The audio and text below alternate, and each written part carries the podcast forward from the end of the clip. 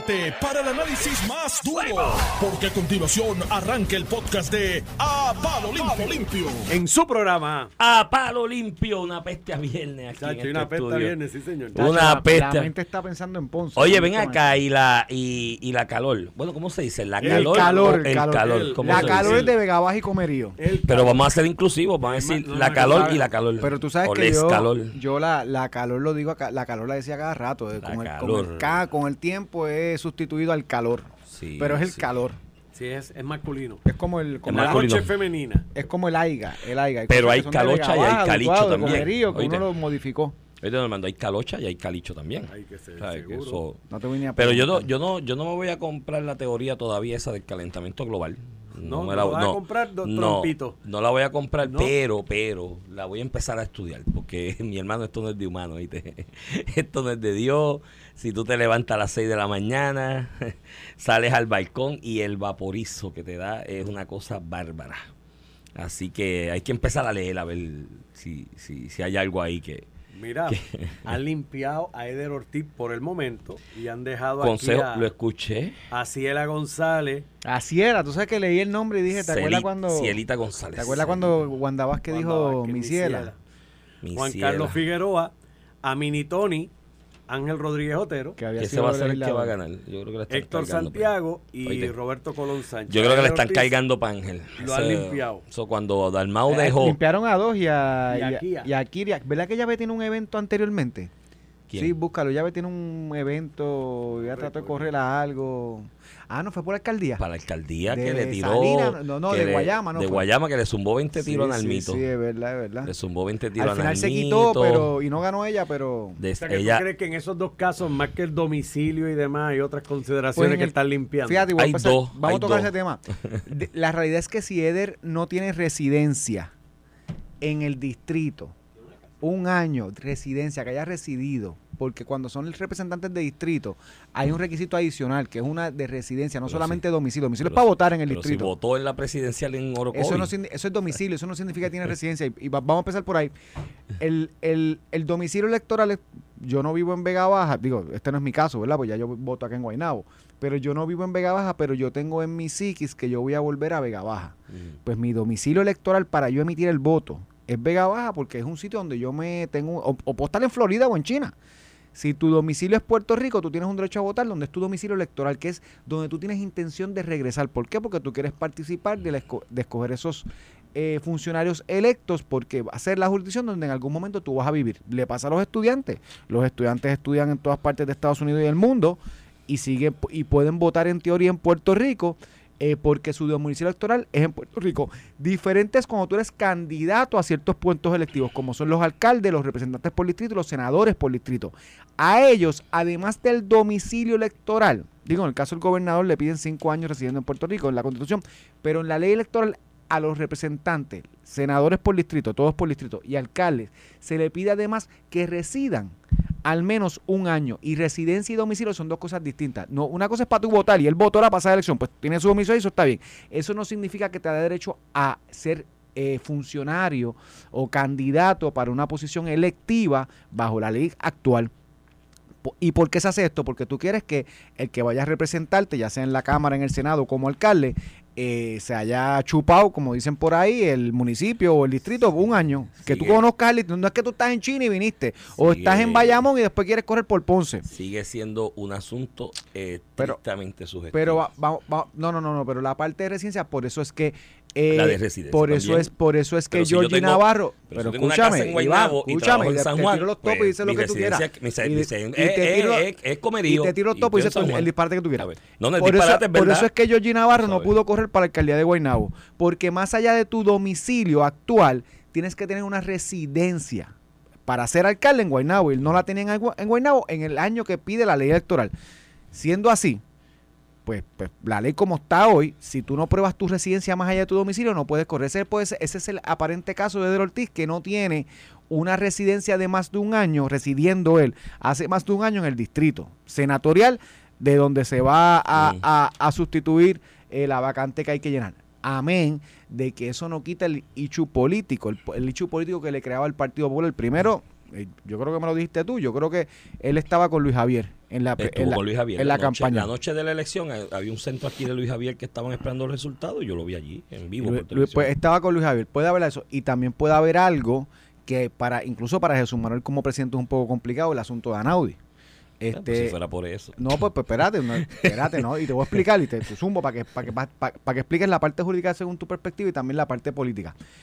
Eh, que dejar a Eder Ortiz para el Partido Popular correr te crea un problema simplemente por calificarlo, pero también más si sale electo. En el juicio de federal de Anaudi salió pues que él hacía el mapa de oportunidades, ¿verdad? Estaba en esa reunión de donde se hacían mapas de oportunidad y con Anaudi se buscaba dónde iban los guisos. A él no se le acusó de nada, eso es una realidad. Co- Comisión de delito nunca se le pudo probar, pero estuvo envuelto en el en, en el en el, En el en el junte este en Beleco de. Be- Pero por ahí que- estuvo envuelto que- medio mundo. Que en parte también salpicó a Jesús Manuel de otra perspectiva, no que estaba en el embeleco, pero sí que Anaudi decía en el juicio que su contacto en Fortaleza lo conocía. era Jesús. Manuel, lo conocí como debe conocer a medio mundo. O sea, al final ninguno de los dos fue acusado. Mil gente debería haber llamado a Jesús Manuel. Políticamente el tema de Anaudi a Jesús Manuel le va a rebotar toda su carrera política, punto. Sea culpable o no sea culpable, así son las cosas. Igual que a Ricardo Rosselló le va a rebotar siempre lo del chat y ahí no hubo delito tampoco. Ahora los populares verán hablando mal del chat, pero no hablando mal de Jesús Manuel o Eder por la cuestión de Anaudi. Eso no lo vas a ver, ni Jaime Perello. Pero va a ser- sigue siendo un problema político que trae que le trae incluso al presidente actual del Partido Popular que una persona asociada con Anaudi entre al partido porque ese rebote le va a coger a él en cualquier debate político. Así que haber sacado de la residencia o no haberle creído que tiene una residencia un año para descalificarlo al final del día sirve un propósito, independientemente de su legalidad o no. Si realmente no tiene una residencia eh, por un año, yo creo que está correcto en derecho. Pero más allá de lo jurídico, también en lo político tiene su razón de ser. Yo, para mí, el asunto de la residencia, esto pasa mucho y pasa con mucha gente del campo, específicamente, y yo lo viví por mucho tiempo. Trabajaba en San Juan, estudiaba acá en San Juan, mi residencia fue Comerío por determinado tiempo, pero de lunes a jueves estaba en San Juan. Ah, no, pero, pero tú tenías conveniencia. residencia, pero Tenía residencia escritura de casa, pagaba luz, pagaba teléfono, quedabas pagaba allá? y todos los weekends subía para allá arriba. Pues, pues, tal, pero, pero ese es el pues, caso de Ortiz, esa es mi pregunta. Por eso, pero lo que él dijo aquí es que él Eh, llevó Ese es el caso. lo que él dijo aquí es que llevó escritura de, de la casa, llevó recibo de agua y luz, lo que sea que le pidieran o que... o Pero que- o que residía la propiedad. Eso, ¿qué, qué necesita llevar de un vecino que diga, sí, yo lo veo No, no, ahí yo no creo que tiene que estar los weekends"? siete días. Yo no Por creo que. No, eso, no, estoy eso, contigo. elemento- Eh, El caso que tú me planteas, que venías a trabajar a San Juan de lunes a viernes y- y te ibas para allá los viernes, ese caso es perfecto. Pero yo no, yo no sé si ese De es el- residencia en No Comerío. sé si ese es el caso de Eder, Ah. pero tampoco sé si es lo contrario. Ese No, no, es verdad, es verdad. O sea, Digo, lo- tampoco sé lo que... Eso lo sabe la comisión. Yo, mi recomendación a Eder es que monte el recurso ya y que son las nueve, que las ocho, que a las nueve y media vaya y lo radique, eso se radica ahora por suma, porque ahí tiene que emplazar a todos los comisionados electorales y toda la vaina. No, no, no, si porque se pone es, a el esperar, Partido Popular. Yo creo que es el Partido Popular. no, tienes que empezarlos a todos. Ah, bueno, Sí, tú, y a tú la tuviste un caso de comisión. esto, ¿verdad? Sí, caso. De hecho, por allí, por esa región, no, Macao era tu región. Eh, el área de allá, sí, Humacao y Yaucoa. Y tuve otro por tu pueblo, por allá, por Vega Baja también, para la misma y elección. te limpiaste los dos al Me Partido lo Popular. limpié los dos. Al sí. Partido Popular. Eder, llámate Iván. Sí, no, no, chacho, Que ya tiene Hoy de el día, hoy el día está, está complicado para eso, pero Edel, eh, yo recomendación, que lo radique ya. Porque si la, si la Junta se va a reunir hoy para decidir eso, y la Junta no reconsidera, y le dan al lugar, y se lo notifican a las 10 de la noche, a las 11, para radicar mañana a lo que en plaza ya llegó el domingo, ¿sabes? Este, yo mejor Edel radica ahorita, pide las citaciones que tú llamas allí, mira, y son bien diligentes en las salas de eh, recursos especiales que atienden los asuntos electorales, los jueces muy buenos, muy diligentes, llaman abajo al secretariato, los expiden a las millas y cita a todo el mundo. Si la Junta reconsidera esta noche y te dice que sí, desiste y dice, desisto por academicidad, ya Bueno, se imagino- resolvió. imagino a Pero, que pero si no, decida. si no, pues pide vista para el viernes o el sábado, porque si no está tarde. Yo creo que aquí lo que pesa es el ánimo de lo que tú dijiste, Ramón. Aquí se quieren despegar del asunto de Anaudi, que él señaló esta mañana que eso ya, pues, se aclaró la neblina la, la que había alrededor de ellos y los comentarios que hubo y demás, y que se demostró. Yo creo que no es que se demostró que no hubo nada, por lo menos sí hay, es un hecho y una realidad fáctica que no se le radicó en nada, ni se le hizo ninguna imputación de delito dentro del esquema que montó Anaudi, ¿no? Eso es una realidad. Eh, pero sí, yo creo que hay ese ánimo y que estuvo con Luis Javier.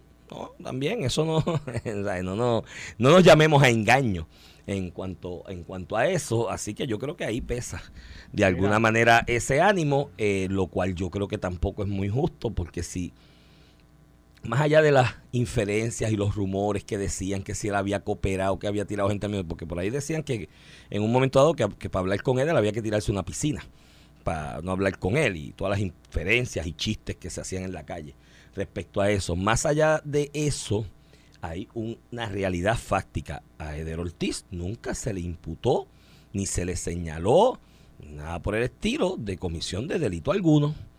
Él puede decir, ah, yo como abogado me monté las corporaciones, las inscribí, fui agente residente o fue o fui o fui el que la el que la radicó y hice los trámites, pues, abogado. Mire, deje que la gente lo decida allá abajo. ¿Sabe? Allí va a haber una asamblea que van a ser 500 delegados del área de Guayama. ¿No? Este, y creo que es justo el proceso, porque dentro de la precariedad económica que tiene el Partido Popular se va a poner a hacer una primaria abierta por todo el distrito de Guayama, que es el más grande en extensión territorial en Puerto Rico. Esto empieza en Guayama, tiene playa. Hubo una época que Morovi estaba en ese distrito. Ese distrito empezaba con playa en el sur y terminaba con playa en el norte, porque hay un canto de Morovi que tiene playa ya colindando con tu, con tu pueblo. De Morovi no tiene playa, bro. De Morovi hay un canto que tiene playa. Sí, sí, sí, ese distrito, oye, bastantes veces lo corrí con candidatos ahí. Morovi no tiene playa. Hay un barrio de Morovi que con, con tus áreas allá de Las Vegas. La playa de Morovi es de Vega Baja. De hecho, Vega Baja termina la playa y empieza... Eh, Búscate los que hay un canto ahí que es Morovi. Pero nada. El asunto es que es enorme, territorialmente hablando. Sin lugar a dudas. Y tienes que gastar billetes, creo que es el mecanismo adecuado. Claro que la gente lo decida allí y que le pase factura. Ahora, el problema es que las cosas, cuando tú las haces de esa manera, se hinchan eventualmente. Porque, ¿qué va a decir la gente? Él reclamará que tiene residencia, que llevó la evidencia, si finalmente la Junta nos reconsidera, y hará su media diciendo lo injusto que fue y demás. Ahí se comenzará a levantar la especulación de que, ah, lo hiciste por Anaudi. Y él va a venir en su momento y le va a pasar el ticket a Jesús Manuel y decir, ay, tú también, tú sabes, y otra gente también, y hoy hubo gente que fue a París, no sabes, a montarle el, a montarle el muñeco, ¿qué era? Que, que cuando Edel hablaba del muñeco en París, me decía, cállate, cállate, que por ahí vienen los que, no quieren, necesitan oírla. Me dice, me dice Mundo que la, la, primera la paga la comisión, o sea, la pagamos nosotros. Ah, ¿la paga la comisión? Este, la paga la comisión. Este, y me dicen que el pues hecho fue que él, vive, que él vive en Villarre, en una de las reales de Guaynabo, la 199, y que hizo una transferencia el 5 de mayo. Ah, si su transferencia se, se, se escrachó. está muerto por la pechuga. transferencia se escrachó, pues entonces que no hable de la escritura y el recibo de luz. Está muerto por la pechuga. Mira. Hizo transferencia electoral el 5 de mayo. Papá, la fuente, no, no voy a poner el nombre porque no sé cuánto. Pero si la él fuente dice. Pero si él dice que, si él dice que votó en la presidencial allá arriba, en Orocovi. Eh, bueno, sí, porque se transfirió el 5 de mayo. Pero la presidencial fue después del 5 de mayo. Por eso se transfiere allá y puede votar allá arriba por la presidencia. Ah, que se transfirió a Orocovis. Ajá. Ah, pues ya, el no radiques nada, sabe que está frito. Por lo menos el récord, Iván no, el, el récord electoral dice que el año anterior residía en San Juan. De hecho, tu domicilio electoral era en San Juan el año Mira, y Así que no lo radiqué, Edel. Y te quiero hablar un poquito de los candidatos, ¿verdad? Yo creo que Ángel gana ahí. Este, y, y por ahí voy. Primero está Carmen Ciela González, que fue ya eh, representante, ¿no? Fue legisladora 2000 a 2008. te, te, tengo que decir, y mira que yo vivo en parte, tú sabes, de, de, hablar de política aquí. Y siempre he estado involucrado en la política. Yo no me acuerdo haber escuchado esta legisladora, esta legisladora del 2000 al 2008. Anyway, pues por, por, el reportaje que hace primera hora. Corrió varias veces. Fue, fue legisladora por Bonito, Barranquitas, Coamo, Corozal, Juana Díaz y Santa Isabel entre el 2000 y el 2008, o sea, reciente. Sí, sí. Fue la directora de la oficina de Gretchen House, que es la que deja la plaza. Recuerda que esta plaza se crea porque Gretchen House da el brinco para la Cámara. Eso la ayuda. Así que supongo que esta es la candidata de, Gretchen House y de Rolando. O sea que Gretchen y Rolando Podría ser. Y Calle tiene muchos delegados ahí. Y Calle tiene muchos delegados. Así que, mira, digo, tienes el hecho de que Ángel Rodríguez también es de Guayama. Eh, digo, es de Guayama y también es, grande. es de Comerío. Él es de Comerío es de comerío, pero, pero tienes ha sido senador dos veces ya. Tienes una de calle que me supongo que toda la maquinaria de calle va a bajar con, con además de que era de la oficina. Ángel tiene mucha gente en calle y mi recuerdo de las elecciones, porque Ángel ya ha sido electo dos Está veces. Papá, pero estos son delegados. Si Rolando dice vamos a votar por este, por eh. ese van a votar esos delegados. Es secreta la votación. Tienes a Juan Carlos Figueroa, que es administrador del municipio de Juana Díaz. Así que supongo que tendrá el respaldo del alcalde de Juana Díaz. Que en la primaria es el único de Juana. Que en la primaria demostró que es de los alcaldes que mueve su gente. Que mueve gente. Eh, allá. Ángel Rodríguez, que fue ex senador, eh, y del distrito de Guayama. Así que supongo que en Guayama tendrá Y- buena y, acogida. hasta hace poco, no sé si continúa, presidía la comisión de nombramientos del Senado con José Luis. Este es el hombre de José Luis Dalmau. Ah, pues por ahí va la Eh, cosa. Y José Luis puede llamar gente también. Y, y hay Mira, sí, empleitos sí, y trabaja hay... como asesor legislativo del presidente. Sí, sí, hasta donde tengo recuerdo, bueno, por lo menos en la inicio Senado. de aquella época de los nombramientos, él estaba presidiendo esa Mira, comisión. entonces tiene a Héctor Santiago, que es director de personal del municipio de Salinas. Así que supongo que la de alcaldesa de Salinas estará con esta persona. Un Salinas no empleado de confianza. No tiene tanta participación en un comité de delegado. Y tienes a Roberto Colón Sánchez, que fue ex legislador municipal y es director de obras públicas del municipio de Sidra. Así que supongo que este será el, el candidato del alcalde De popular Sidra. de Sidra. Así Donde que, Ángel también tiene mucho apoyo. Así que así están las, sin, sin conocer personalmente a ninguno. Te diría que la cosa debe estar en Tales Rodríguez y la Carmencilla Yo conozco a Celita y a, y a Ángel eh, de sus épocas. Ángel tiene ventaja de que ya ha ganado un par de veces ese distrito. Digo, a veces es una ventaja, a veces es una desventaja, porque a veces hay gente que se molesta porque tu gestión en, en ese momento en el distrito no era la que tú esperabas o como senador, pero sí ya ha hecho campaña muchas veces alrededor de, de ese distrito senatorial. De hecho, yo creo que en la última primaria del PPD, esta que pasó ahora para el 2020, él corrió hasta por acumulación. Si mal no recuerdo y la memoria no me falla.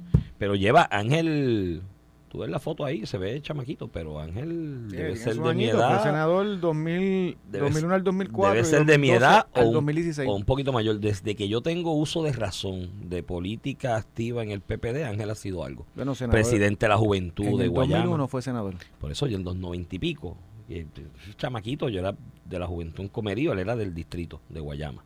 56 Eh, años. Este, pues, mayor que yo. 56. Este, y lleva años corriendo ese distrito para arriba y para abajo. Si alguien conoce los líderes de base en ese distrito para llamarlos Mira, a todos es es él. él. Y me imagino que cuenta con el respaldo de José Luis Dalmau y la estructura de la presidencia del Senado, que en Para una que elección sirva como eso. esta, para lo que sirva eh, para una elección como esta, tú sabes todos los trabajitos que debe haber enyuntados Sí, sí, a, y- y- y eso- y es a una- esa y presidencia es del una plaza y es una plaza de, o sea, del Senado. Por eso. Y yo me No imagino que quedará alguien que Supongo que está entre él y Carmen Ciela por, eh, entiendo por yo. papel, ¿verdad? Por, por la cuestión política. Ahí Entiendo yo. Descalificaron a él que lo que lo hablamos ahorita y descalificaron aquí a Rosario. Nuevamente. No, no, ella pudo correrla otra vez. Yo creo que ella no llegó a eh, correr. Ella se quitó y que ella entonces formó un ella formó un revolú. Ella fue la que imputó que un compañero o esposo de ella, que era contratista de algo, tenía un digger Ya. y que Nalmito lo llamó para destruir medio en- mangle y que eso se llevaron la mitad del mangle aquel de... Sí, sí, ella lo usaron para atacar a, a Nalmito, que ga- terminó ganando el tercero, Sí. el tercer candidato. Pero recuerdo exacto que le estaba Ella le haciendo dio. imputaciones a. Nalmito de que Nalmito. Ella dijo, yo le llevé almuerzo a él allí. con sa- eh, con y él sa- estaba en el digger allí y eso los mangles volaban. y Guayama. un- en Salinas. en lo de, No, no, pero exacto, en Salinas, pero era para la alcaldía de Guayama, para la Claro, pero que, la, que Nalmito, bueno, Salinas cae en el distrito representativo de Nalmito.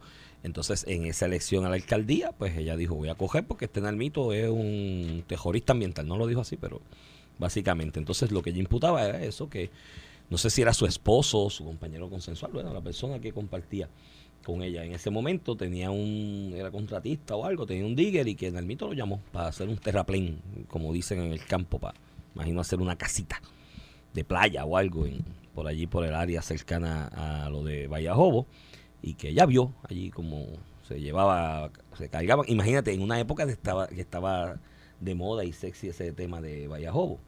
Así que, que esa fue, y la descalificaron por segunda ocasión.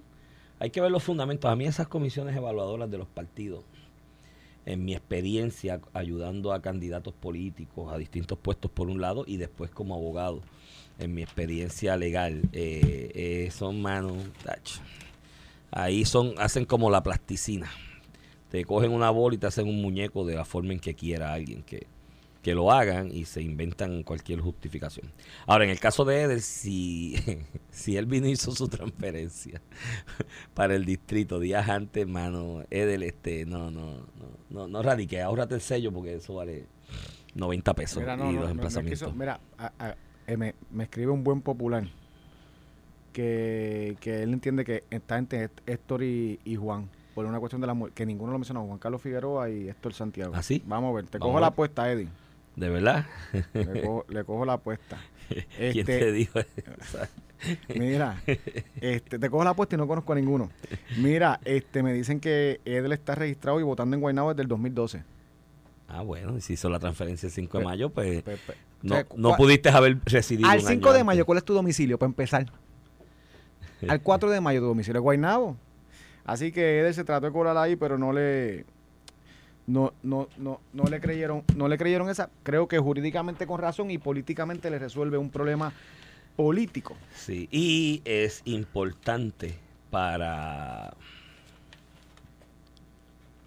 Sí, es, es- importante para el presidente del Senado eh, es, eh, llenar esa vacante lo antes posible, porque en el Senado aquello está por una pluralidad. Tiene, Oye, y 12. porque en cierre de sesión Y si es recesión, eso hay que hacerlo es pedito el domingo y, y juramentarlo rápido el, el- martes. Bueno, tiene que coger los cursos de, de ética. Sí, sí, pero eso lo puedo hacer rápido. Yo creo que hasta online se hacen ya. Pero total, si tú los coges, mira Mariana. Mariana lo cogió. Digo, en no aprendió que había que... en, en en verdad, hasta, Los haberes el, hasta tuyos. el 22, 23, 24, 25 de junio. Todavía Que, está tiempo. eh, eh, que esas son las fechas donde bajan todas las medidas legislativas para las que necesiten un voto adicional, ¿verdad? Yo creo que esas las pueden dejar para ese, para ese momento. Así que ahí en ese aspecto está la, la, la velocidad con que la... Mira, se no, no, no sé si viste, no sé qué tema quieres hablar. Ah, tengo que hablar de la ley que aprobaron ahora de reducir la jornada, porque... Ven acá, ¿es cuatro días de 10 horas o es cuatro días de 8 horas? Entonces, mira, o- pero aunque sean cuatro días de 10 horas, Bueno, eso Ah. se está haciendo, hay flexitime. Pero escúchame, en el gobierno declarar una jornada de, cua- de, de cuatro días. O sea que tú vas a tener un día donde no vas a tener una quinta parte de los empleados por una cuestión matemática básica. Eh, ¿Y alguien ha ido a una oficina de gobierno? Bueno, en el gobierno... ¿Y cómo están las.? No, no, las de servicio, Iván. Cuando tú tienes que sacar un Mira, permiso, cuando tú tienes Cuando que la pandemia sacar un certificado. Está bien, pero, pero en la pandemia nadie hacía nada. Pero hoy, ve a una oficina de gobierno.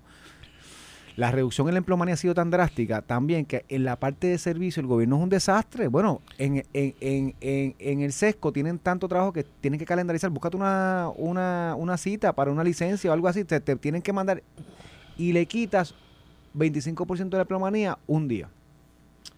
Este, y aquí todo está bien. Esto es como que mira que después- trabajen cuatro días, que trabajen tres, mira que trabajen dos, que no trabajen. Peor, después viene la otra pelea. ¿Cómo cuadro los días? Porque mucha gente va a querer el el viernes, viernes o el lunes. Entonces ahí como cuadra. ¿Cuál es el criterio para el cernimiento Depende a la tu- hora de Depende de distribuirlo? quién es el gobernador de tu filiación. Por eso, o sea, estás abriendo ahí una puerta para discriminar Pero, pero político. Iván, a lo que voy, una cuestión de, de servicio. Yo sé que todo esto es simpático. Yo no vengo aquí a hablar de cosas simpáticas. Que trabajen cuatro días, que tengan tres horas de almuerzo, que tengan dos, cuatro meses de paternidad cuando nazca un hijo. Eso suena chulo. Ojalá estuviéramos en un mundo así, pero no funciona así. Si el gobierno deja de tener empleados públicos, pues usted cuando vaya a una oficina de gobierno no va a poder tener los servicios. Va a tener que esperar más. Se detienen eh, asuntos gubernamentales que a su vez tienen un efecto directo en la economía. Entonces, todo esto la gente lo habla, ¿sabes? Como, como si fuera una gran paja mental de que qué bueno, mira, vamos a subirle tres veces el salario a los policías. ¿Que se lo merecen? Pues claro que sí. ¿Es la realidad de Puerto Rico? No. Pues, pues suena chulo. Entonces, que después te lo voy a mezclar, después, antes que ya la mente debe estar por haciendo la, la, señal, la, la señal. Este, con lo de la Universidad de Puerto Rico hoy. ¿Quieren más presupuesto? Pues sí, yo estoy de acuerdo con más presupuesto. Mira, yo quisiera darle 4 mil millones a la Universidad de Puerto Rico. La realidad fiscal de Puerto Rico, las posibilidades de la Universidad de Puerto Rico, justifican eso, pues tú llegas a un punto que tú dices, mano, nosotros no tenemos legisladores, nosotros lo que tenemos son este eh, personas que hacen sondeo. Y si está chulo decir que son cuatro días en vez de cinco trabajar, que sería bello, pues yo lo digo también. Y vamos para adelante. Si suena chulo decir que la Universidad de Puerto Rico va a tener más dinero, pues yo lo digo también, suena chulo. Entonces llega un punto que yo digo, mano, el populismo es lo peor que le pasa a, El problema- a- a a mí una que- democracia como A mí la lo que me asustó fue que la legisladora, más allá del gobierno, pues que ya en el gobierno pues, hay tecnología y hay cosas que se pueden hacer innovadoras para mejorar el servicio y ni que la gente tenga que ir a un edificio, pero bueno, eso es tema para otro programa. Eh, a mí lo que me asusta es que la legislatura habla de llevar eso al sector privado, eh, eventualmente. Entonces, de la forma en que leí la noticia, porque no he leído el proyecto y tengo que decir que no lo he leído, pero de la forma en que se revela o se devela en, la- en los medios de comunicación, es cuatro días de ocho horas, que no pase de ocho, no. Y ella dice, no, porque en Puerto Rico ya hay empresas. Sí, en Puerto Rico ya hay empresas que trabajan cuatro días de manufactura, esencialmente, que han llegado a acuerdos con sus empleados de trabajar cuatro días, pero en jornada de 10 horas. Porque en manufactura, en línea de producción, por ejemplo, la cantidad de horas que trabaja es vital porque tú pagas una plantilla de empleados con unos beneficios y unas cosas que le das que te cuestan millones de dólares al año, que están sustentadas en que al final del camino, en cada mes, voy a producir N cantidad de productos para venderlo y eso me va a dejar tal eh, retorno de inversión o rendimiento o, ganancia. Y entonces quieren hacerlo de cuatro, de cuatro días, de ocho horas, no, no es posible, dos eso de decir que en otros países se están haciendo, mire mi hermano, eso se está haciendo en Francia, que la, es de 36 horas, de hecho no es, no es de- ni- son cuatro días de nueve horas, no son de ocho horas. En Francia, mi hermano, somos unos estúpidos si queremos comparar la realidad económica de Puerto Rico con la de Francia, mi hermano. O sea, Francia es una de las siete potencias económicas del mundo y se pueden dar el lujo de hacer eso y 20 mil cosas más en, cuanto al sector privado, pero en Puerto Rico no. Entonces, Anaíma Rivera Lacén, que su vasta experiencia administrando comercialmente que cerró el restaurante del Colegio de Abogados. Cuando era presidente del Colegio de Abogados, cerró el restaurante tres años. No había restaurante en el Colegio de Abogados. Esa, esa es su vasta Ahora- experiencia uno- administrativa comercial. privado. ¿Cómo? Ahora hay uno privado, trajeron uno Y privado. qué bueno y demás, Mira. pero ella ella lo cerró porque como no sabía de comercio, quería exprimir a unos pobres muchachos que tenían ahí un negocito Mira. de restaurante y dijeron, mira, me voy. eso vamos a la pausa y no hay forma". regresamos en breve. No se despeguen. Estás escuchando el podcast de A Palo Limpio de Noti1630. De regreso aquí a Palo Limpio por Noti 1630, edición de hoy, 1 de junio. Empezando la segunda mitad del año, esto va a las millas, hermano.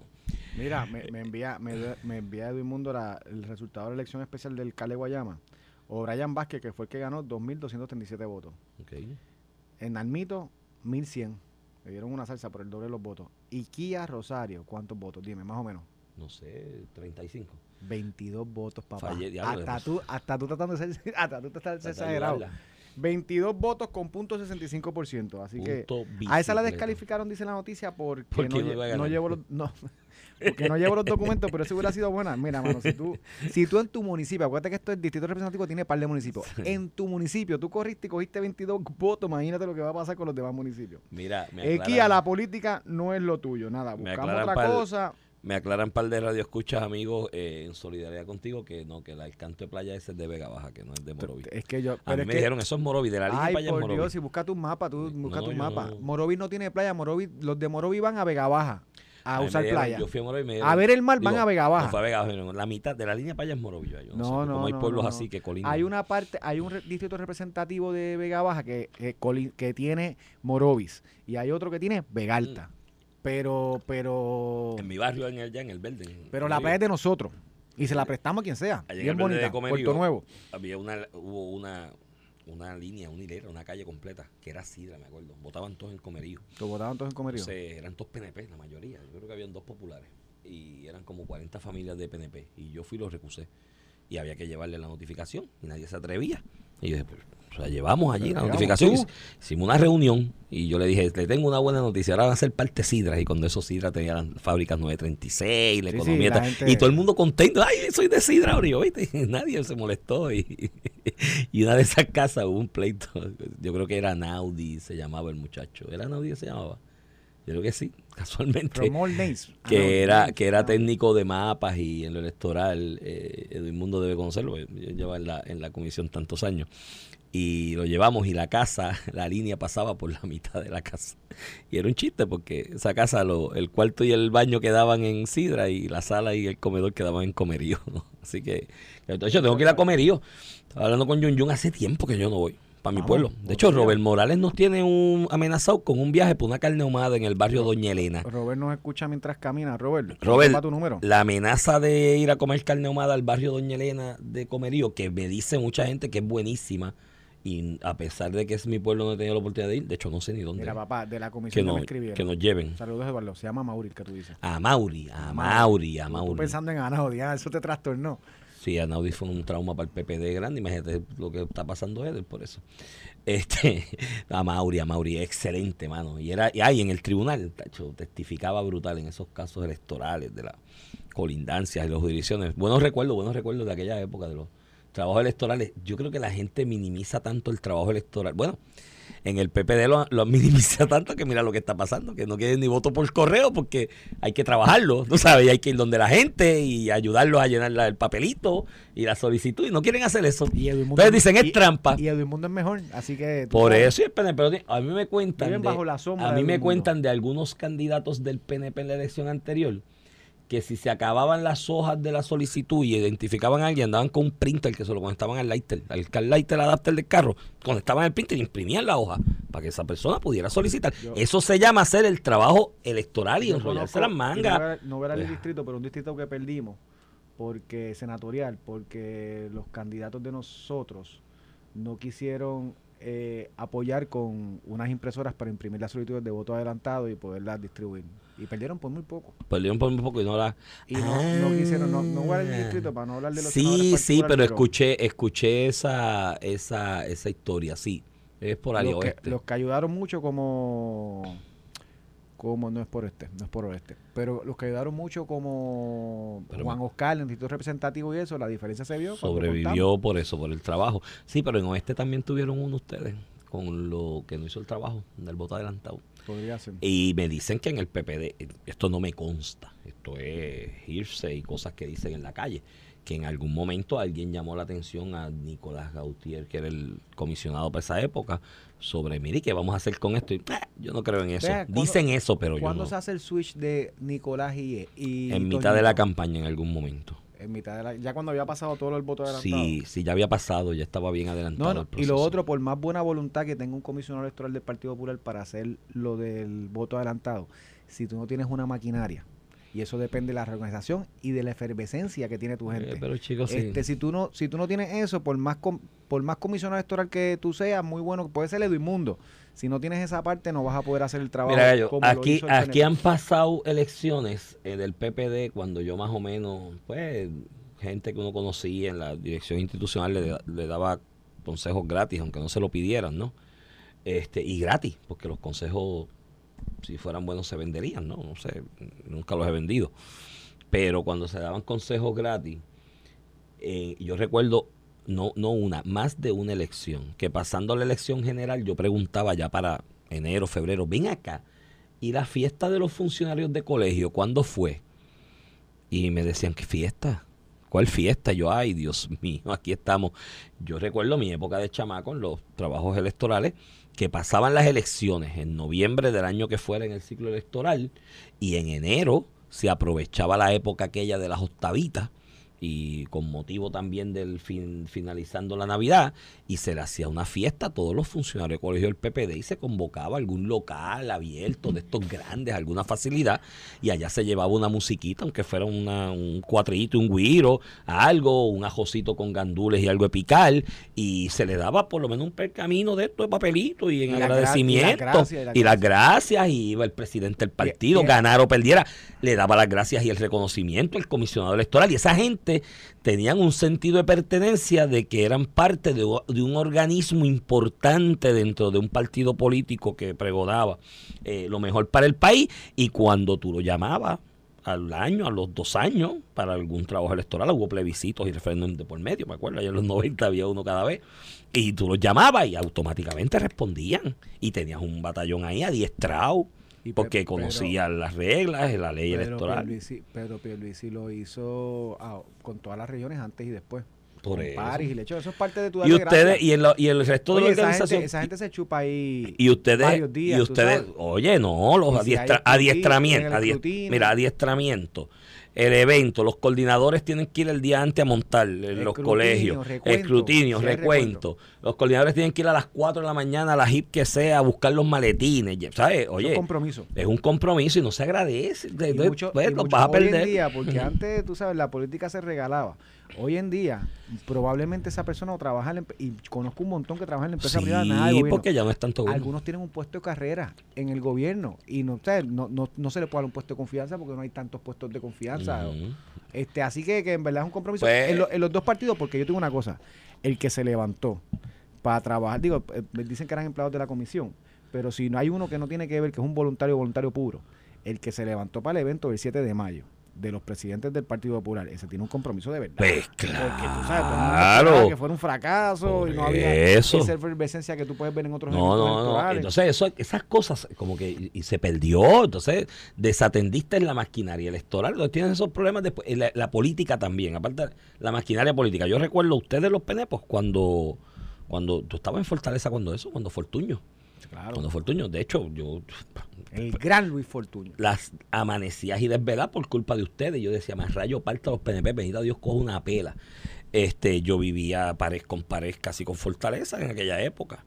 En donde estaba el cuartel de la policía por la parte de atrás, por la San Ah, Francisco abajo. Ya. Y yo recuerdo una época que a la maquinaria política de los PNP se le hacía un reconocimiento en Fortaleza y llegaban allí y A tenía un, líderes, ve- a líderes comunitarios. tenía un te- líderes- las actividades comunitarios. parte de la estructura política y pues, son Sí, líderes comunitarios. verdad, era la verdad. Y ponían un mariachi, a las 2 de la mañana tocaba un mariachi y decía, más rayo parte el mariachi, yo tengo que trabajar mañana. ¿Cómo hubieras escrito? Yo te Pero era todos los días, ¿no? No ¿sabes la qué? A cogerme allí. De hecho, tenía un vecino que decía, esconde, esconde las cosas, que están los PNP por ahí, váyanse las jovan. Eso me decía el vecino del apartamento de, de abajo. Me decía, esconde, esconde, está todo lleno de PNP, va y no jovan las cosas. Y eso era, pero yo decía, dentro del chiste, ¿no? Y la broma aparte, decía, esas son las cosas que, hay, que crean una diferencia. Tú sabes lo importante para una persona del barrio, qué sé yo qué, de allá de un pueblo del centro de la isla, que el gobernador lo invitó a la fortaleza y allá le dieron un quesito, una cosita y un fiestecita y se puso su ropita bonita y va con su doñita y dice vamos para allá y o su doñito y vamos para allá que el gobernador nos invitó. Tú sabes el sentido de pertenencia de algo que le da eso a esa persona, pero en el PPD no, en el PPD llegó un momento que eran los panas, los anaudi, los cosos, los que te llevan a la casa de playa, el calzón y de esa gente se le olvidó yo estuve en una convención una vez en Río Grande que yo escuché un tipo que me voy a reservar el nombre, que al lado mío mira para la piscina y dice, ay Dios mío, este partido se ha llenado de todo este tipo de gente. Y yo, la verdad que tú eres bien mezquino, son la gente que votan por ti, ¿sabes? Este, y pues, no, pues, hermano, pues, ya eso Mira. está escrito. A- aparecerá otro partido en algún No, momento que haga las cosas nos bien. aclara Ferdinand Ocasio, que estuvo por allí también, que Nicolás renunció en pleno escrutinio. Ah, fue en el escrutinio. Ah, sí, sí, yo sabía, pero sí me dijo gente allí de la comisión que cuando le hicieron el planteamiento del voto por correo dijo, yo no creo en eso. Y pues, ahora Feli- fue, trampa. Feli se recuerda con más claridad porque... Del escrutinio, sí. del escrutinio. Tiempo, tiempo, tiempos complicados aquellos. Los muchachos de Victoria Ciudadana no chulo. lo querían tanto. Mira, ¿Por qué no lo querían? este, po- porque Feli es Feli, papá. Porque el PNP. Mira, eh, y republicano. Mira, ahí está la ley. eh, la- Vi un video de una nena llorando ahí Ni- que, Nidia- que el papá le dijo es Le dijo demócrata, sí, es ¿Sabes viejísimo. qué? No lo he visto veces, Súbelo, súbelo, súbelo a las redes, súbelo a las redes. Es un video donde una nena sale llorando porque el papá le dijo demócrata. Pero llorando a, a, a lágrima viva y desconsolada, papi me dijo Y yo, yo un demócrata". poco decía, oye, una cosa es tú reprender a los niños porque yo reprendo a los míos, pero tú humillarlo y decirle demócrata, eso está fuerte. Mira, Mira, este, vamos a hablar de Nidia Velázquez. pide acción federal sobre la ley 22 Mano, está para brutal. que seamos más colonias. ¿Sabes qué? Que, by the way, que eh, de los estados que más se han opuesto, de las personas, eh, de los políticos que más se, se han opuesto a lo del 22 en Puerto Rico ha sido Nueva York. Porque ha traído mucha gente que hace dinero de inversiones y capital, ha traído a mudarse a Puerto Rico y esa gente perdió. New York perdió eh, ingresos de esas personas que pagaban contribuciones y ahora están en Puerto Rico con los requisitos que sean, de inversión, compra, lo que sea. Y, y casualmente es Nidia Velázquez la que ahora disfrazada ayudará a Puerto Rico, porque dice que eso se mezcló con la, con, con la comunicación de, de Victoria Ciudadana, que eso es, eso profundiza la marginación, el desplazamiento y la desigualdad socioeconómica y ayuda a convertir la isla en un paraíso fiscal para los ricos. Claro, porque tú los quieres en New York, rindiendo contribuciones allá para tu estado y para tu gente donde tú vives. Pero en Puerto Rico que queremos, queremos traer personas que inviertan y queremos traer personas que contribuyan, porque la gente dice que esta gente no paga contribuciones, esta gente paga contribuciones. Y ahí salió la data de Carlos Fontán de la oficina de, Sí, de- de de- los decretos. de En- los decretos. En, en el DEC dio la cantidad, son cerca de Licenciado 200 Fontán. millones, 5 mil personas aportan 200, 300 millones de pesos. y eso En en contribuciones, directamente en contribuciones, eso- sin contar lo indirecto. Iván, Mm. y eso en contribuciones de ingreso representa el 10%. Por eso. O sea, si nosotros recogemos mil millones en eso, dos mil millones en eso, 200 millones son cinco, digo, si es anual. Normal, los indirectos, porque esa gente están en trabajitos, empleitos, si- contratitos. Si fuera anual. Pero a lo que voy es, a- traen unos chavos aquí que no estuvieran, que estuvieran en New York, en otras jurisdicciones como New York. Entonces, que sea Nidia Velázquez la que se pinta que quiere derogar eso de por defender a los puertorriqueños. No, mamá, esto no es por los puertorriqueños, esto es porque hay un movimiento en New York que si de hecho que están financiando estos Están grupos. financiados por, Hay- hay por- un hay un están financiados por otros ricos. hay un Otros ricos que no son los que se vinieron para acá. hay un, un comité ahora que se creó, una organización que está sin fines de lucro. ¿Cuál de ellas? la de Federico de Jesús, de, de Washington, D.C., que, que al final ya son personas que no le conviene el esquema en Puerto Rico porque pierden contribuciones en los estados. Este, entonces, que sea un puertorriqueño el que hace eso, pues, pues para mí me molesta. Porque, ah, y que sea un puertorriqueño que no vive aquí pintando que es que está defendiendo a los puertorriqueños y no es que está defendiendo, como el caso de Velázquez, a sus propios constituyentes de New York, que han perdido personas que rinden contribuciones allá. Y han- todos esos chavos que han venido para acá de contribuciones de New York, fuer- estuvieran allá gastándolo en, el, en- carreteras de New York, no de Puerto Rico. Ayer leí las organizaciones aquí con, con Cristian, con sobrino, de las que están, y vuelvo y las leo, por si alguien se lo perdió ayer. Esta, mira, de Puerto Rican Alliance. Ay, padre. Mi patria, ese es en español. Diáspora en resistencia. Abolish Act 60. Casa. Make the Road Family. ¿Qué diantre es esto? Make the road family. Churches United for Fair Housing. Y ahí me perdí. New York Community for Change. Este, este es más. El de New York es Pero más. nada tiene que ver con Puerto Rico, lo había comentado ayer con con Cristian. Esto es un asunto de gente de Nueva York y Florida también, hay muchos en Florida, preocupados porque hay millonarios en estos estados que conviven con puertorriqueños, porque son estados donde hay muchos puertorriqueños, trabajan con puertorriqueños, tienen trabajadores puertorriqueños o asociados puertorriqueños y dicen, ah, yo puedo convivir con los puertorriqueños y deciden tomar la decisión y aprovechar la oportunidad de atracción de inversión que establece el gobierno a través de esa ley antigua, ley 22, eh, ley 60 ahora enmendada, o el código dentro del código eh, contributivo y vienen para Puerto Rico, entonces pues a esa gente pues les resta chavo a sus estados y a sus movimientos y aquí en Puerto Rico hay otros que son millonarios de los 6, 7, 8, 9 que puede haber millonarios en Puerto Rico que le duele eso porque ahora tienen competencia. Ahora no son el depredador dominante en la jungla es que esta. su poder adquisitivo se ha visto reducido porque en la medida que tienen más capital, pues lo que ellos compraban por un peso ahora cuesta unos 50. Exacto. Este, y eso tres, pero es por eso, Y porque yo lo hay he dicho aquí, competencia. Iván, y aunque tú no lo creas, esto, que esto es así. Igual cuando van a- al restaurante, ya la mesita, el restaurante fino ahí en Condado, en de Miramar, Juan, que empieza con la San M, que, este, que les ya encanta la mesita allí. que le tiene reservado en almuerzo, pues hay otra persona también comiendo y está lleno y, no es lo mismo. chavo, y tiene más chavo. Y a lo mejor el Este- dueño le da más cariño. Cuando él llegaba, cuando ese millonario eh, de la de aquí de la de la de, de- de Puerto Rico o que residente de, de tiempo en Puerto Rico llegaba a ese restaurante, el dueño del restaurante, el mesero, el jefe de los meseros, le dedicaba dos horas de cariño porque llegó fulano, el don millonario aquí, puertorriqueño. Ahora hay otro millonario, más millonario, que a lo mejor la propina es más grande y esas dos horas de atención la divide y le dice, le voy a dar media hora de cariño a este, media hora de cariño a este, y se sienten mal y dicen, ay Dios mío, ya no, soy tan importante y hay un pataleo. Yo te comenté aquí de uno de esas familias de las cinco que hay, porque Puerto Rico, los, los ricos, ricos de verdad, millonarios de verdad, son cinco o seis familias. O sea, no los cuentas con los dedos de la Y mano. que cuando vienen estos otros ricos, no son tan ricos nada. O sea, viene gente con más dinero que ellos. lo Por eso que son más que ellos, pero eso, aquí hubo en Puerto Rico que un invento que hicieron de, de- de- de fusionar empresas eh, este, de, de la familia, que eran distintas, estaban regadas, cuando las fusionaron, Force Magazine lo ponían, eh, la familia, la persona, eh, 180, 190 más rica de Estados Unidos. Eso es mucho, o sea, Estados Unidos Sí, es sí, rico sí, de verdad. Eso es importante. Y me cuenta una persona que trabajó en esos lares en esa época que el hombre mandaba a buscar 20 ediciones, 30 ediciones de Force Magazine, las metía en un sobre y se las mandaba a los otros que decían que eran ricos para mira dónde yo estoy.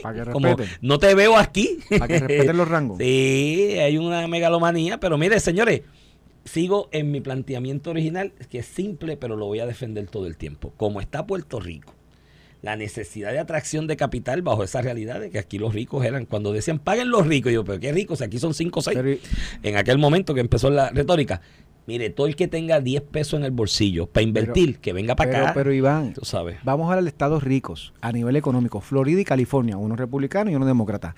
Todos los días están tra- atrayendo personas para que vayan para allá y compren, inviertan. Todos los días. Personas, ya- países ya ricos con niveles, eh, estados ricos ya con niveles económicos Y sustentables. Texas, y Texas, todo- y Texas. Y mira, lo más brutal que aquí los que se pasan criticando esto, los Bad Bunny de la vida, los Ricky Martin, todos esos han, ter- han terminado comprando allá. Pero nada, eso Están es gentrificando a los Mira, californianos. Te, te quería tocar un tema, este Iván, que es la Universidad de Puerto Rico. Están hablando del presupuesto. La Junta de Supervisión Fiscal le había autorizado un presupuesto de 1.219 millones.